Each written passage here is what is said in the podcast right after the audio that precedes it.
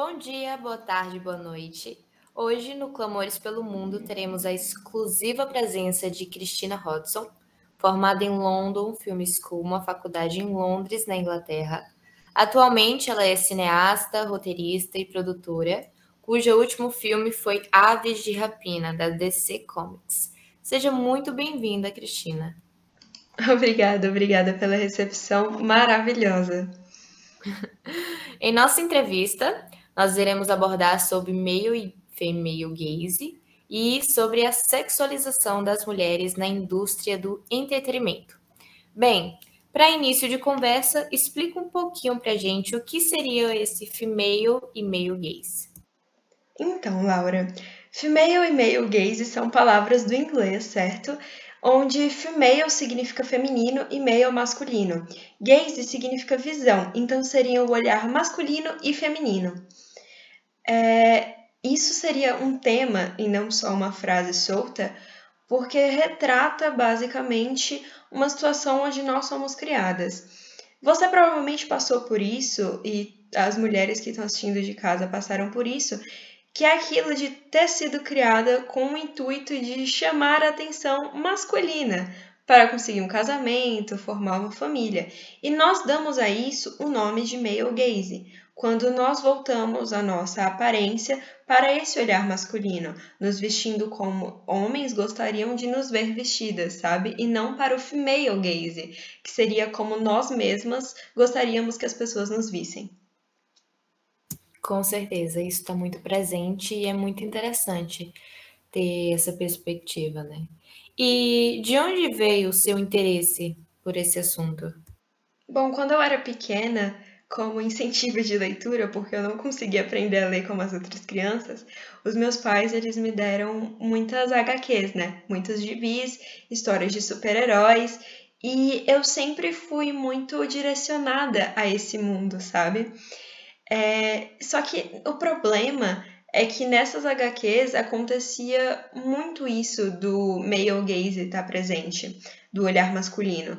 As HQs eram especificamente direcionadas aos meninos e aos homens de maior idade, e por isso elas sempre retratavam as mulheres de uma maneira que agradassem esse olhar masculino, né? Hipersexualizando ou sensualizando as mulheres personagens. E foi algo que despertou muito minha atenção desde pequena, porque me fazia me sentir extremamente desconfortável. Eu olhava aquilo, achava irrealístico, me incomodava e eu sempre senti uma vontade de mudar isso.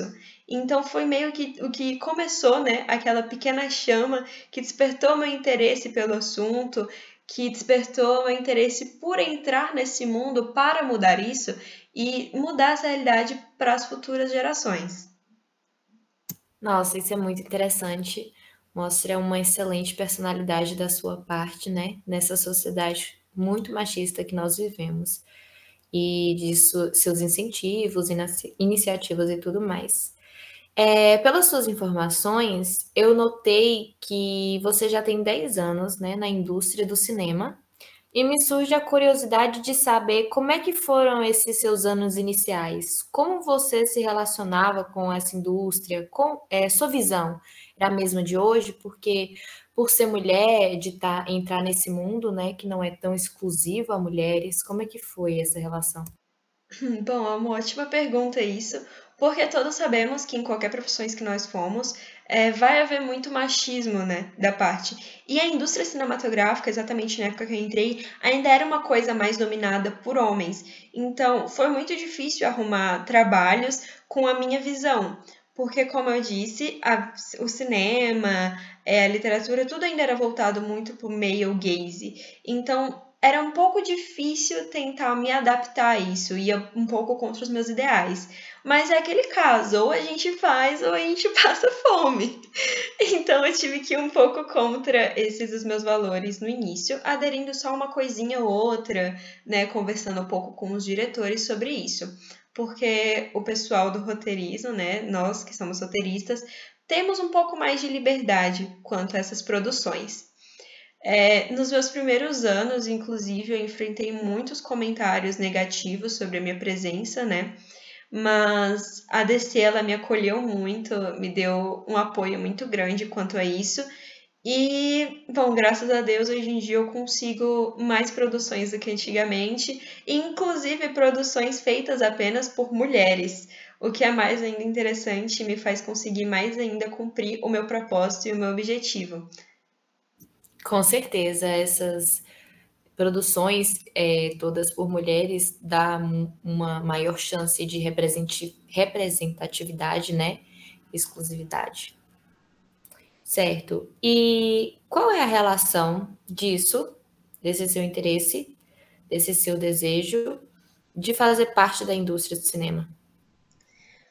Bom, é o que eu disse. Eu sempre tive essa, esse interesse em fazer com que as pessoas sintam hoje em dia uma coisa que eu não senti na minha época quando eu era mais jovem, né? Porque os jogos, os filmes, as HQs, tudo é muito hipersexualizado para nós, né? E essas pequenas coisas que são pequenas não, né? Esses detalhes são considerados, como eu posso dizer, besteira, né, pela parte dos homens, mas pra gente é algo muito forte, porque objetifica a gente. E como são coisas que formam desde a nossa infância, isso pode formar mulheres com falta de personalidade. Então é muito isso que tá me incentivando a estar tá fazendo isso e a conversar sobre isso. Tem até alguns dados já que já foram retirados. Por exemplo, a probabilidade das mulheres e meninas serem representadas em roupas sexys, nuas ou magras, é duas vezes maior do que entre meninos e homens. É, em jogos e livros, quadrinhos, sempre mostram a visão das personagens focadas nos seios, virilhas e posições que têm só o objetivo de expor as curvas das mulheres. E esse tipo de retratação ofende o nosso público feminino, que se sente como objeto de consumo e desejo. E o maior problema dessa visão é a forma como as mulheres perdem a personalidade e se tornam apenas um instrumento narrativo visual, uma ferramenta de, de manipulação atrelada a um teor sexual de sua representação nesses universos é, nós somos literalmente apenas objetos nesses lugares. É isso que me faz querer mudar, porque imagina para uma garotinha começar a ler isso e ver a diferença da retratação das personagens masculinas para as personagens femininas, porque é uma diferença bizarra da hipersexualização. Eu vejo muitos comentários de homens falando que é, os personagens masculinos, as personagens masculinas, também são hipersexualizadas, mas não é bem assim, sabe? As personagens masculinas, elas realmente aparecem sem camisa em algumas vezes, mas isso não está conectado a uma hipersexualização, mas sim a uma padronização da beleza. É o que também é um problema, né, que deve ser discutido, mas não está ligado exatamente ao nosso ponto. Agora, as mulheres, elas são postas em posições ginecológicas. E, tipo, os rapazes, eles rasgam a camisa deles umas ou duas vezes, só que as mulheres já são feitas desde o início com uniformes focados em mostrar os seios dela e outras partes do corpo que são íntimas, né? São uniformes irreais, porque quem é que vai lutar de salto alto e só uma cordinha cobrindo os seios? Então, esse é o meu ponto, é deixar as pessoas mais confortáveis com essa visão, retirar isso, trazer mais para a realidade. Realmente são coisas assim muito irrealistas, muito machistas, as mulheres sendo objetificadas e está muito presente, né? Infelizmente. E você citou muito essa questão de hipersexualização. Por que ocorre tanto essa hipersexualização? Bom, é uma resposta direta e curta, né? Porque basicamente sexo vende. Você quer ver? Tem um estudo de Edward Downs e Stacy Smith que observou que a hipersensualização das mulheres ocorre muito nos jogos. Essa dupla de pesquisadores analisou os 60 títulos mais vendidos é, de Xbox, PlayStation 2 e Nintendo GameCube e constataram que 489%, 489 personagens é, eram de 70 delas eram apenas mulheres e 419 eram homens né? Além de que, subrepresentadas, as mulheres também tinham uma maior tendência a aparecer parcialmente nuas, com formas desproporcionais ou com roupas reveladoras, né? Formas desproporcionais, que eu digo, aquela cintura extremamente fina, é, seios enormes que não faziam o menor sentido, porque causaria um apoio muito grande na coluna, sabe, formas que não seguem uma estrutura corporal real.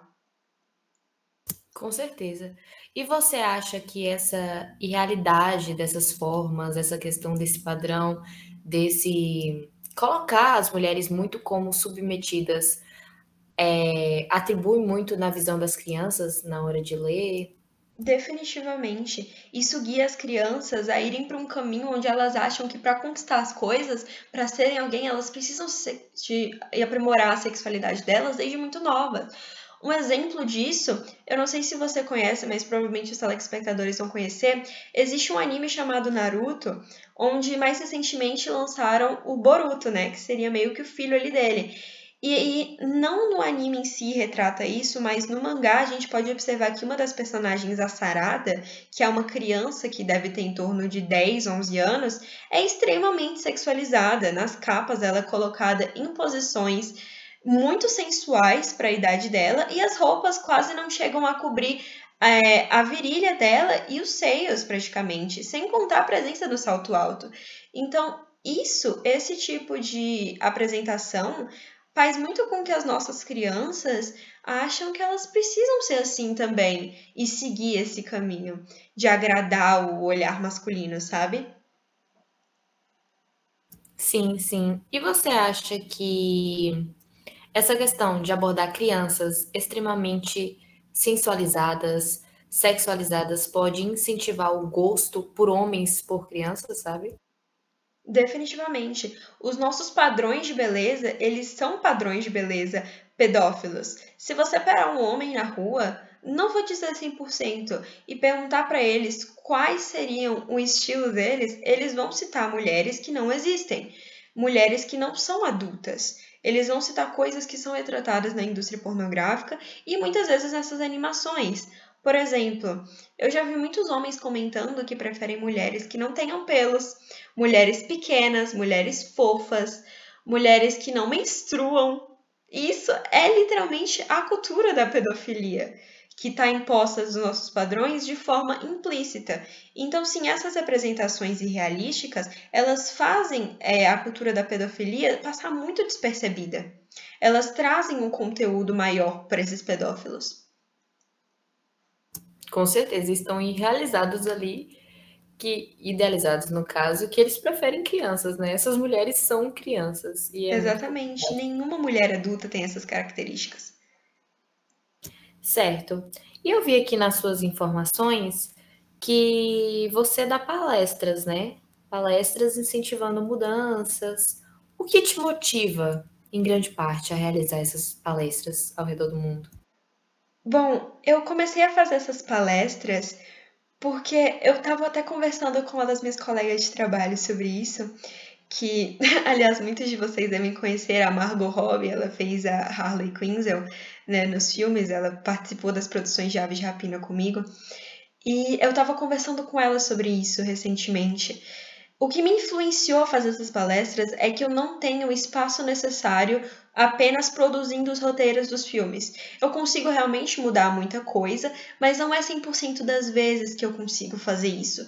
Então, fazendo as palestras é uma forma de eu encontrar um jeito mais aberto de trazer os meus ideais e espalhar é, essas informações para abrir os olhos das pessoas para o que está acontecendo e causar uma mudança desde as menores bases até as maiores do cinema. É, eu posso ir pelo mundo inteiro é porque eu tenho a possibilidade de acordar o planeta, sabe? Eu sempre fui uma pessoa muito ambiciosa e juntar isso aos meus ideais me fez ter muito essa visão de que eu preciso levar isso em cada lugar que eu consigo ir. Então, eu aproveitei disso junto, juntamente aos meus estudos linguísticos, né? É, que eu sou poliglota, consigo falar mais de uma língua, falo inglês, francês, etc. Eu juntei essas duas coisas para espalhar o máximo de pessoas que eu consigo. Inclusive, tenho até um projeto de criar uma plataforma no YouTube para assim a minha palavra se espalhar mais ainda por aí. Essa plataforma ia ser incrível, é aquilo de juntar o útil ao agradável, né? Exato. Você falou aí que não consegue realizar todas essas mudanças em seu roteiro, em seus roteiros. No seu último filme, por exemplo, é... Aves de Rapina, você pode citar algumas dessas mudanças que você pensou, realizou? Nossa, você me diga o quão eu estava ansiosa por essa pergunta. Bom, é, muitas pessoas já me perguntaram isso e eu adoro responder porque Aves de Rapina é o meu orgulho. Aves de Rapina foi um dos últimos filmes que saiu da DC, antes do último realmente, que foi, se eu não me engano, Esquadrão Suicida 2. E você pode perceber as mudanças claramente, principalmente é, em uma das personagens principais, uma das não, a personagem principal, a Harley. Bom, em Esquadrão Suicida, que foi uma produção feita em grande maioria massiva por homens, você pode ver que os uniformes são extremamente sexualizados, especificamente o da Harley. Ela usa um short que é praticamente uma roupa íntima, que teve que inclusive ser aumentado nos efeitos né, de imagem, nos efeitos visuais, e ainda assim permanece curto, o que deixou a atriz, a Margot Robbie, extremamente desconfortável com toda a situação. Então, na nossa produção de Aves de Rapina, que é inteiramente produzida por mulheres, nós podemos fazer essas mudanças desde o figurino até as falas das personagens. Em Aves de Rapina, o filme inteiro é focado nessa dominância das mulheres, sabe, pelo que elas são. Se juntar, serem unidas, a questão da sororidade, isso foi uma mudança muito grande que nós fizemos. É, tiramos o foco da Harley pro Coringa, tiramos isso dela e colocamos ela para focar nela mesma. E essa mudança também é perceptível pelas roupas. Por exemplo, como eu disse, em Esquadrão Suicida, as roupas dela eram extremamente curtas, deixavam ela seminua. Já em Aves de Rapina, ela usa uma roupa que até uma adolescente comum usaria. É um macacão, um casaco engraçado, é uma jardineira, uma roupa comum, sabe? Que mostra a personalidade dela, mas que não sensualiza ela, que deixa a gente mais focado nas ações dela e em quem ela é de verdade. Isso foi uma mudança muito interessante que a gente pôde fazer. Além de poder finalmente explorar a sexualidade da personagem em outras maneiras, como por exemplo no início do filme, fica claro que a Harley ela não é uma personagem heterossexual. Isso foi outra coisa que a Rapina deu brecha para a gente poder estar tá abordando, que abordando, que trouxe muito das HQs isso e não tinha ainda sido levado para o cinema. Nossa, são ações assim exclusivamente maravilhosas, muito interessante. E você acha que essas mudanças que você e sua equipe conseguiu realizar possa incentivar maior independência, autonomia das mulheres, uma maior liberdade por fugir desse padrão, sabe? Uma maior representatividade? Sim, definitivamente. Esse, essa abordância desse assunto, ela está fazendo com que muitas mulheres parem de olhar para o que os outros querem ver, principalmente o público masculino, e comecem a olhar para si mesmas e explorar a personalidade delas e trazer isso para fora sem ter medo de julgamentos. E eu até queria lembrar que, por mais que esse assunto seja muito meu foco, ele não vem ganhando visibilidade só de agora, ele é uma coisa que já vem desde 2017, onde lançou, quando lançou Mulher Maravilha, sabe? É, longas de grandes estúdios baseados em quadrinhos, protagonizados por mulheres, vem trazendo isso. Devido ao grande sucesso desses filmes, principalmente com o público feminino, vem surgindo realmente uma grande onda de comentários machistas que talvez até amedrontem essas mulheres a se exporem, mas muitas outras contas surgiram nas redes sociais, influenciando essas mulheres a se abrirem e é, diminuindo o boicote a essas produções grandes que têm como as mulheres como personagens protagonistas.